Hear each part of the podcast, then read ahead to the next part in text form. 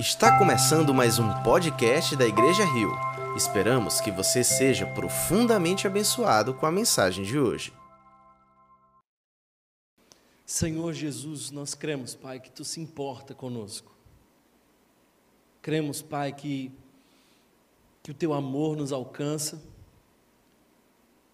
E eu te peço, Senhor, que nessa noite tu visite aqueles que estão cansados.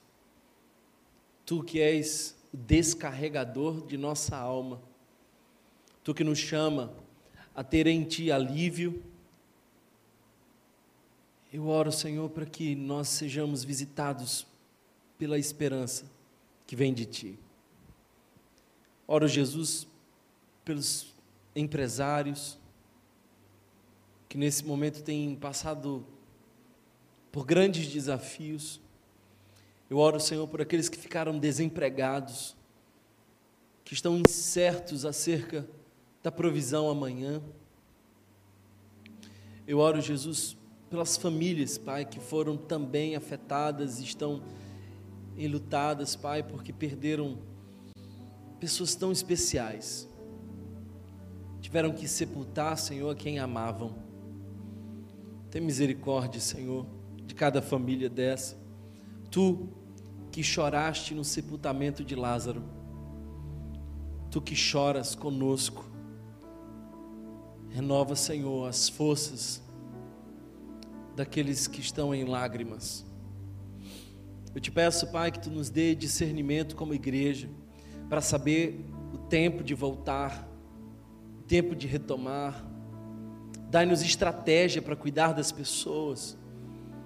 Visita, Senhor, as famílias que nesse momento estão se desfazendo, Pai.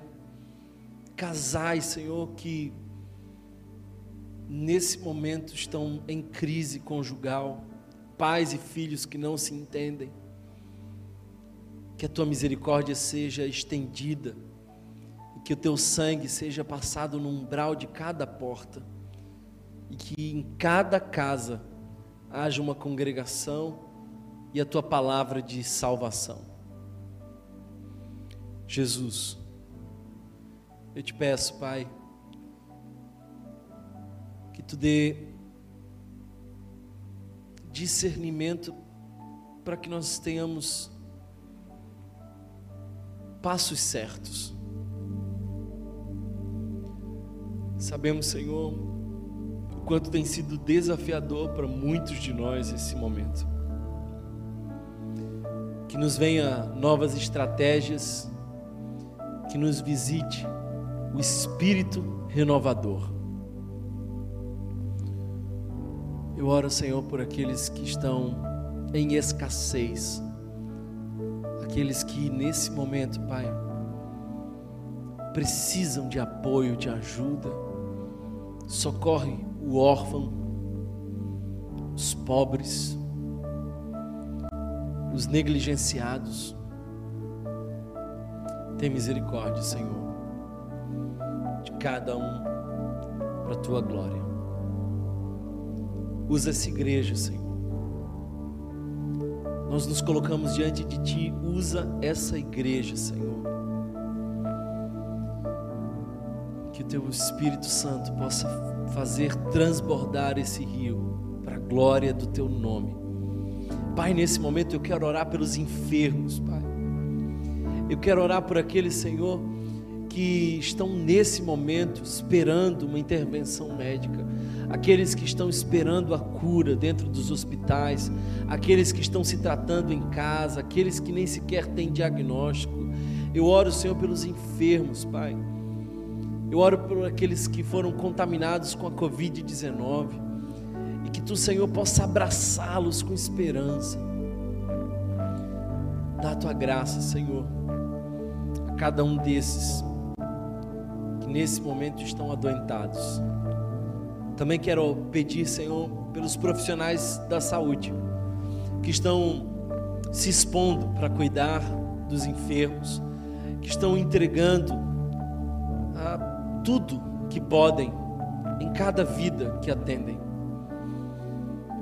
esses que estão sacrificando a si mesmos, arriscando sua própria vida. Isso é ministério, isso é vocação. E eu te peço, Pai, que tu os cubra, os proteja, livre, Senhor, a família de cada profissional da saúde. Que tua misericórdia, Senhor, nos visite mais uma vez nessa noite. Que a tua palavra possa ecoar em nosso coração. Nós que precisamos tanto ouvir a tua voz. Nós que precisamos tanto ser animados por ti. Visita-nos, Jesus, através da tua palavra. Queremos te adorar, Senhor.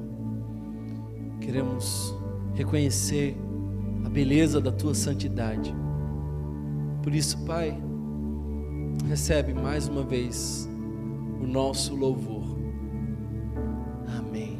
Convido você a louvar a Jesus mais uma vez, a render a Ele a sua adoração.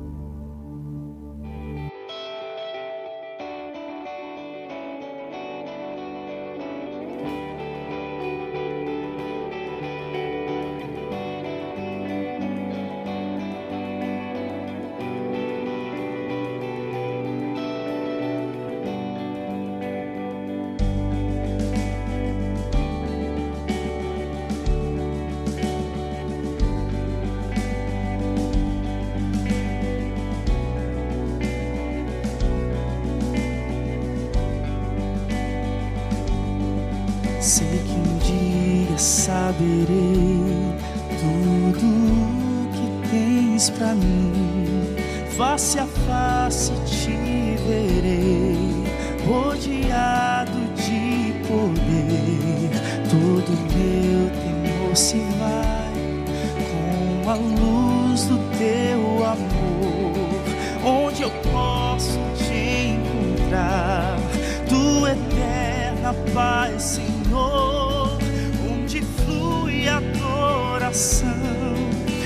e as ruas de ouro são. Levantamos nossa voz a ti, Senhor. Sem pranto, angústia e sem morte, comigo estás, comigo estás, sem sem aflição, sem culpa, comigo estás, comigo estás.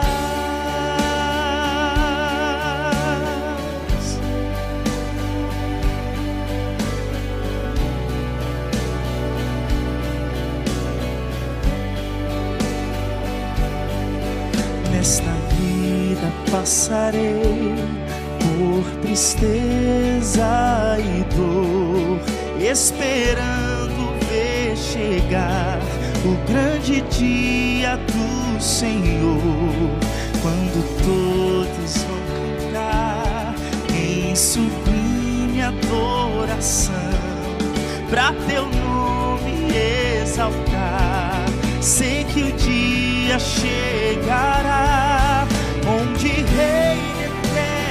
paz, não há guerras nem temor. Levantamos nossa voz a ti, Senhor.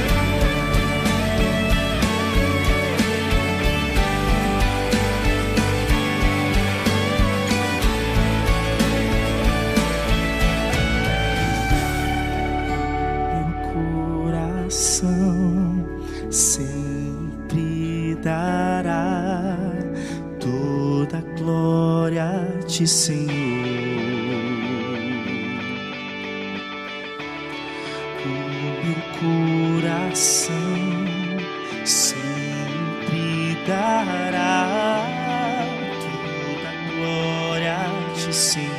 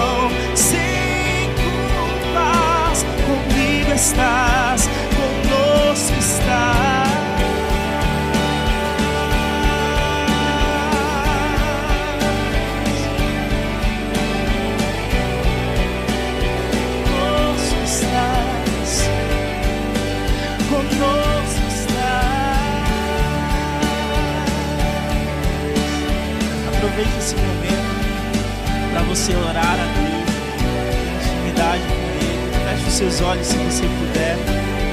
E aproveite esse momento para agradecer o nome do Senhor.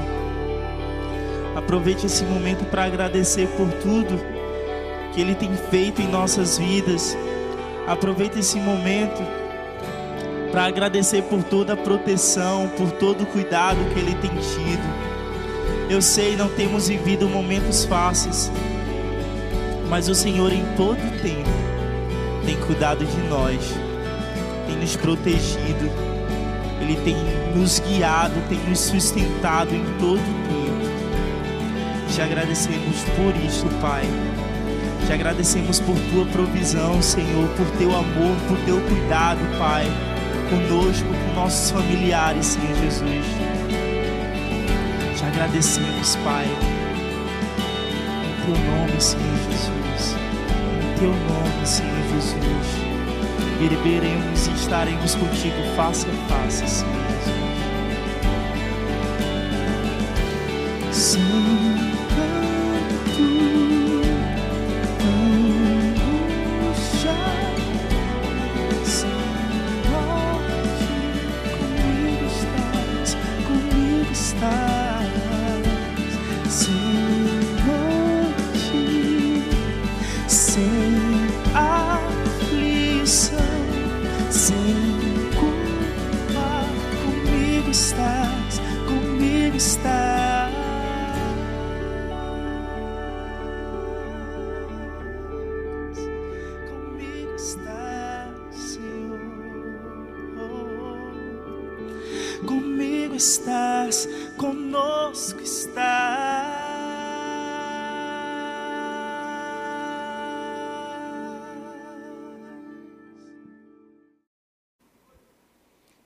Senhor, que essa palavra encontre endereço em nosso coração, que o meditar do nosso coração seja agradável a Ti, que Tu anime cada um de nós, pelo Teu Espírito Santo, através dessa palavra. Usa-me, apesar de tão limitado, de tão falho, de tão pequeno, mas pela misericórdia Tua, Senhor que vidas sejam alcançadas. Em nome de Jesus. Amém. Amém. Gente querida, a vida é como uma viagem. E essa é uma grande e imprevisível viagem. Quem de nós, por mais pessimista que fosse, poderia prever que a primeira metade do ano seria como está sendo e que a segunda metade do ano seria tão imprevisível como provavelmente será. Eu estava alguns dias pensando, nós temos uma pandemia em curso, problemas políticos graves, nós temos uma ameaça de gafanhotos, recentemente até os ventos se manifestaram, e eu fiquei pensando comigo como a nossa vida é uma viagem cheia de surpresas. Aliás, eu queria dizer para vocês que essa pode ser uma viagem muito arriscada. Por isso, eu quero ensinar-lhes a passar por essa viagem de uma maneira mais tranquila. E eu quero fazer isso olhando com você para o livro de Atos dos Apóstolos, capítulo de número 27. E nós vamos ler dos versos 13 em diante. Atos dos Apóstolos, dos versos 27 aos versos 44. Então, acompanha comigo, abre a tua Bíblia, nós vamos ah, entender como Paulo passou por uma das situações mais complexas em termos de viagem. Paulo estava indo em direção a Roma, o seu sonho sempre foi chegar a Roma e depois à Espanha mas ele não pôde controlar como chegaria lá. Não imaginava ele que chegaria ali como um prisioneiro e levado como um prisioneiro num navio onde ele não era escutado, onde ele não tinha voz, onde as pessoas não o consideravam. Mesmo ele dizendo: essa viagem pode ser demasiadamente perigosa, parece que de nada adiantou a sua fala. As pessoas não reconheceram a importância do seu comentário e seguiram viagem. E o trecho que nós vamos ler agora mostra como eles passaram por uma situação tão delicada, bem semelhante ao que nós estamos enfrentando, porque nós também estamos passando por uma grande, grande tempestade. Verso 13 diz assim: Começando a soprar suavemente o vento sul, eles pensaram que havia obtido o que desejavam por isso, levantaram âncoras e foram navegando ao longo da costa de Creta. Pouco tempo depois, desencadeou-se da ilha um vento muito forte chamado Nordeste. O navio foi arrastado pela tempestade, sem poder resistir ao vento. Assim, cessamos as manobras e ficamos à deriva. Eu percebo que esse texto está completamente relacionado a cada um de nós, porque eles tinham pensamentos diferentes sobre essa viagem. O verso começa dizendo, verso 13 e 14, de que eles pensavam que os ventos seriam favoráveis, pensavam que essa seria uma viagem tranquila, acharam que as rotas seriam as mesmas de sempre, mas eles foram surpreendidos. Eles não conseguiam prever o que estava a caminho, como nós tampouco podíamos prever o que estava a caminho. E o fato mais interessante é de que os ventos fortes fizeram com que eles perdessem a capacidade de controlar a situação. O texto nos diz ainda, verso 15, que eles ficaram à deriva. Eles cessaram a manobra, não havia mais nada a ser feito. Não havia mais chances de eles controlarem o navio. Eles tentaram de tudo, eles puxaram uma corda, eles subiram e baixaram velas, eles tentaram conduzir o navio de maneira a, a, as máximas possíveis, mas o vento roubou o controle, tirou a capacidade de direcionar aquele navio, eles ficaram à deriva. Essa é uma experiência humana universal. Em algum momento de nossa vida, os ventos nos serão contrários. Em algum momento de nossa vida, nós não teremos a capacidade de prever o futuro e como serão as rotas adiante de nós. Por isso, Infelizmente, em alguns momentos nós também vamos ficar à deriva, nós vamos cessar as manobras, já não há mais nada a ser feito, nós nos sentimos reféns. Será que você já passou por uma situação como essa, onde você cessa as manobras, larga as cordas, baixa as velas e espera aquilo que virá? Talvez essa seja a realidade emocional do teu coração nesse momento. Não há mais absolutamente nada que você possa fazer para controlar o navio da tua existência. Nós estamos à deriva. E o verso 16 nos diz uma outra coisa interessante: passando ao sul de uma pequena ilha chamada Clauda, foi com dificuldade que conseguimos recolher o barco salva-vidas. Levantando, lançaram mão de todos os meios para reforçar o navio com cordas. Esse é o momento onde eles tentam, mais uma vez, se proteger. Eles estão tentando fazer o que podem, eles vão começando a amarrar o navio para que esse não se desfaça diante daquela tempestade e temendo que encalhasse nos bancos de areia de Sirte, baixaram as velas e deixaram o navio novamente à deriva. No dia seguinte, sendo violentamente castigados pela tempestade, começaram a lançar fora a carga. No terceiro dia, lançaram fora com as próprias mãos a armação do navio. Em momentos críticos, como esse, quando nós nos sentimos à deriva, em momentos que nós cessamos as manobras e não há absolutamente mais nada a ser feito, nós começamos a entrar num processo de ressignificação. O que, que de fato importa? O que, que nós realmente precisamos levar na bagagem?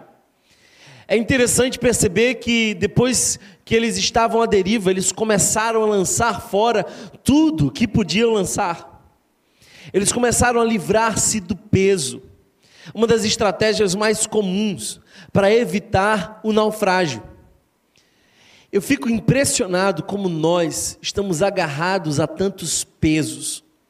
Como nós estamos tão preocupados e tensionados e pesados diante dessa vida. Eu gostaria de convidar você para enfrentar os, os ventos fortes, para enfrentar as tempestades que nos são contrárias. Eu queria convidar você a repensar aquilo que você carrega no caminho. Quais são as tuas obrigações, os teus deverismos, aquilo que você acha que tem que, as suas autocobranças, imposições, seus pensamentos críticos sobre você mesmo, os seus objetivos que tornaram-se talvez para você um castigo. Eu queria convidar você a repensar aquilo que você leva consigo. Isso me faz lembrar que Jesus, mandando seus discípulos irem às aldeias, sugeriu que eles não levassem muita coisa, porque, assim como ele disse a Marta, pouco é necessário. Em momentos como esse é tempo de nós repensarmos a nossa vida, o que nós estamos fazendo com o nosso tempo, o que é que nós estamos carregando inutilmente. Eu sempre admiro muito a capacidade de algumas pessoas de fazerem longas viagens com pequenas bagagens. Interessante é perceber algumas pessoas que levam enormes bagagens para passar poucos dias de viagem. A vida é uma viagem tão curta que não faz sentido esforçar-se demasiadamente para carregar bagagens e pesos desnecessários. É tempo de repensar. Você vai chegar do outro lado. Essa tempestade terá um fim. Mas no meio dessa tempestade, enquanto nós ainda estamos no caos, enquanto nós passamos o dia de pijama esperando os cenários mudarem, enquanto nós vemos os nossos jornais nos assustarem ainda mais, enquanto nós ficamos atônitos diante das notícias de novos problemas que vão surgindo e novas ameaças, pelo menos se desfaça dos pesos desnecessários no meio dessa crise. O texto diz que com as próprias mãos eles se desfizeram de tudo, até mesmo da armação do navio. Essa é a armação que não é fundamental, que não é essencial, que não é estrutural, é detalhe. Diante de um momento como esse, nós esquecemos os detalhes. Verso 20 diz: Não aparecendo nem sol, nem estrelas por muitos dias, e continuando a abater-se sobre nós grande tempestade, finalmente perdemos toda esperança de salvamento. Se a primeira fase é estar à deriva, a segunda fase é perder a esperança de salvamento. É o que nós podemos chamar de desespero. Se na primeira fase nós cessamos as manobras e não temos mais o que fazer, na segunda fase nós já não acreditamos que o cenário pode mudar e que a história termina de uma maneira feliz. Eu sei que eu estou falando com algumas pessoas que cessaram as manobras e não sabem mais o que fazer com os seus negócios, não sabem mais o que fazer com o seu casamento que foi afetado, não sabe o que fazer porque não consegue mais se reorganizar ou se sentir confortável no estado que está. Eu sei que eu falo com pessoas mais idosas que estão isoladas há tanto tempo, e isso vai nos afetando e carcomendo nossa alma, pessoas que estão à deriva. Mas eu sei também que eu estou falando com pessoas que estão perdendo a esperança. E uma das coisas interessantes é perceber que o verso 20 nos diz que nem o sol, nem as estrelas apareciam.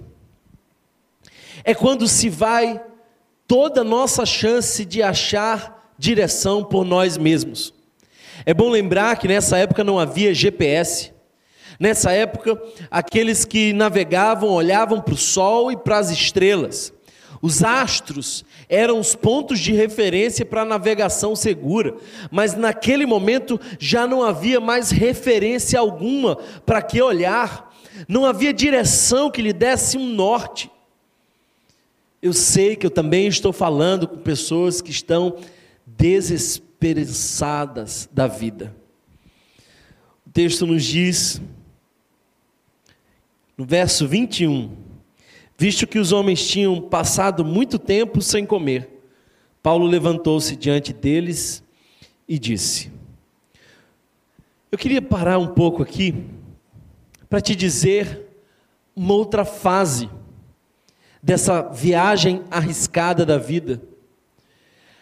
Às vezes nós cessamos as manobras, às vezes nós perdemos a referência, nós não temos mais para que olhar, às vezes nós perdemos a esperança, às vezes nós precisamos perder aquilo que nós julgávamos ser importante. Mas agora Paulo rompe o silêncio e diz para aqueles homens que também estavam vivendo escassez, essa é uma outra fase que muitos de nós estão passando nesse momento. O texto diz que eles já estavam há muitos dias sem comer, muitos dias, muito tempo, muito tempo, eu não sei quanto tempo, mas eu sei que essa pandemia já dura muito tempo. E nós estamos cansados desse muito tempo, nós estamos vivendo dias de escassez nesse muito tempo.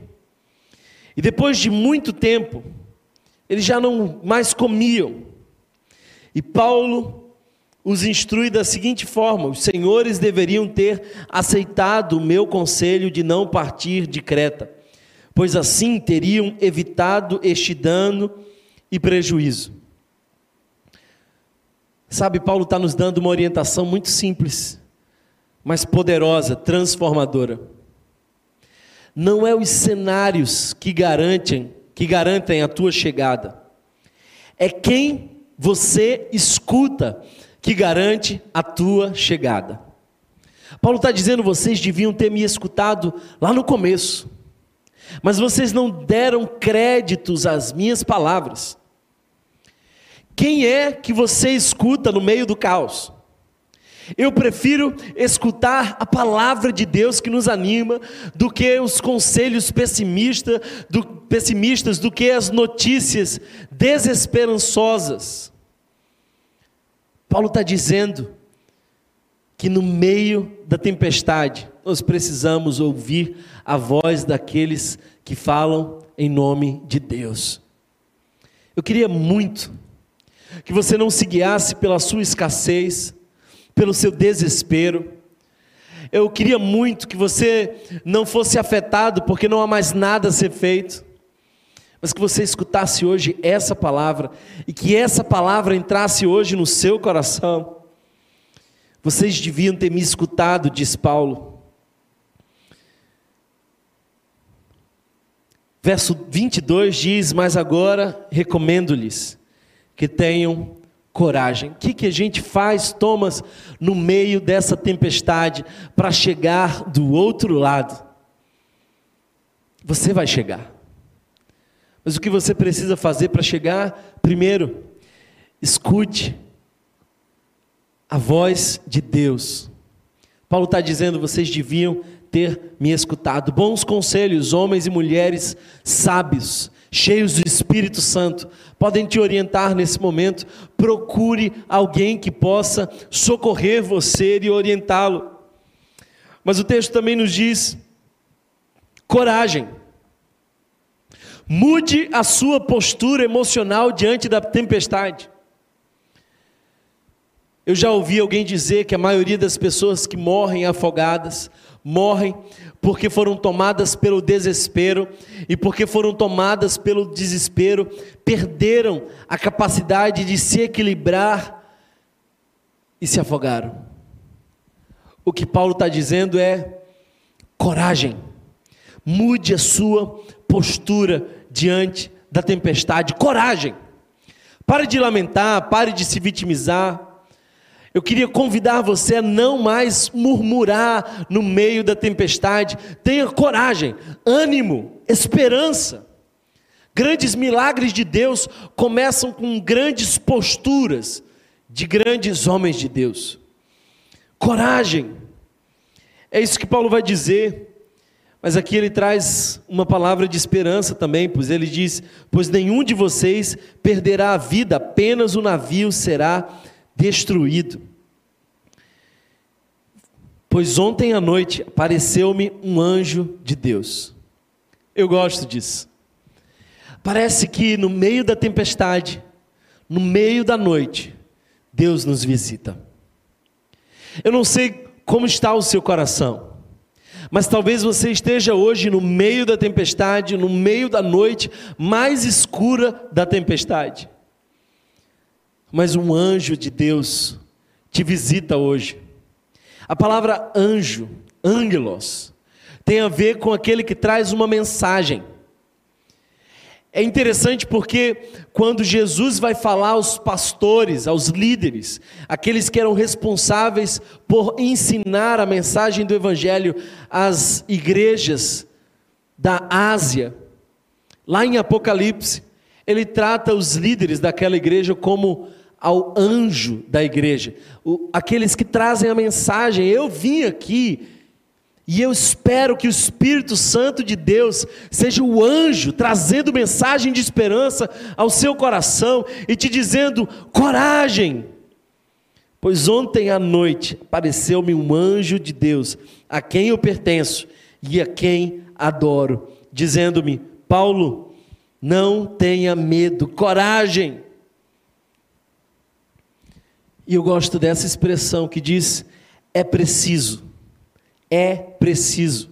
O anjo está dizendo assim: Paulo, você está no meio de uma tempestade terrível, muito tempo já passou, as pessoas no seu navio já não comem, as pessoas já lançaram fora tudo que podiam lançar, já perderam a esperança, já amarraram o navio, não há mais nada a ser feito, as manobras cessaram, o desespero tomou conta, as estrelas se esconderam por trás das nuvens escuras, mas é preciso que você compareça perante César o anjo vai lembrar a Paulo que havia um propósito, e o propósito conduz ao destino. O propósito conduz ao destino. O anjo está dizendo, Paulo, lembre-se, você vai chegar lá. Se você não ouviu nada do que eu disse até agora, pelo menos escute isso. Você vai chegar lá, porque é preciso, a propósito. E quanto a propósito, o destino é garantido. Você vai chegar lá perante César. Deus, por sua graça, deu-lhe a vida de todos os que estão navegando com você. Assim tenham, tenham ânimo, senhores. Creio em Deus que acontecerá do modo como me foi dito. É interessante perceber, e o texto continua, você pode ler mais para frente, que de fato eles passaram por um naufrágio, mas todos, todos, sem exceção, se salvaram, porque Deus abençoou a muitos outros, porque queria abençoar a Paulo. Parece que o amor de Deus por nós é de maneira tão especial, relevada, que ele alcança a vida de outras pessoas. É tão elevada a forma como Deus nos chama e nos vocaciona e nos dá propósito, que até mesmo outras pessoas vão se beneficiar da nossa relação com Deus.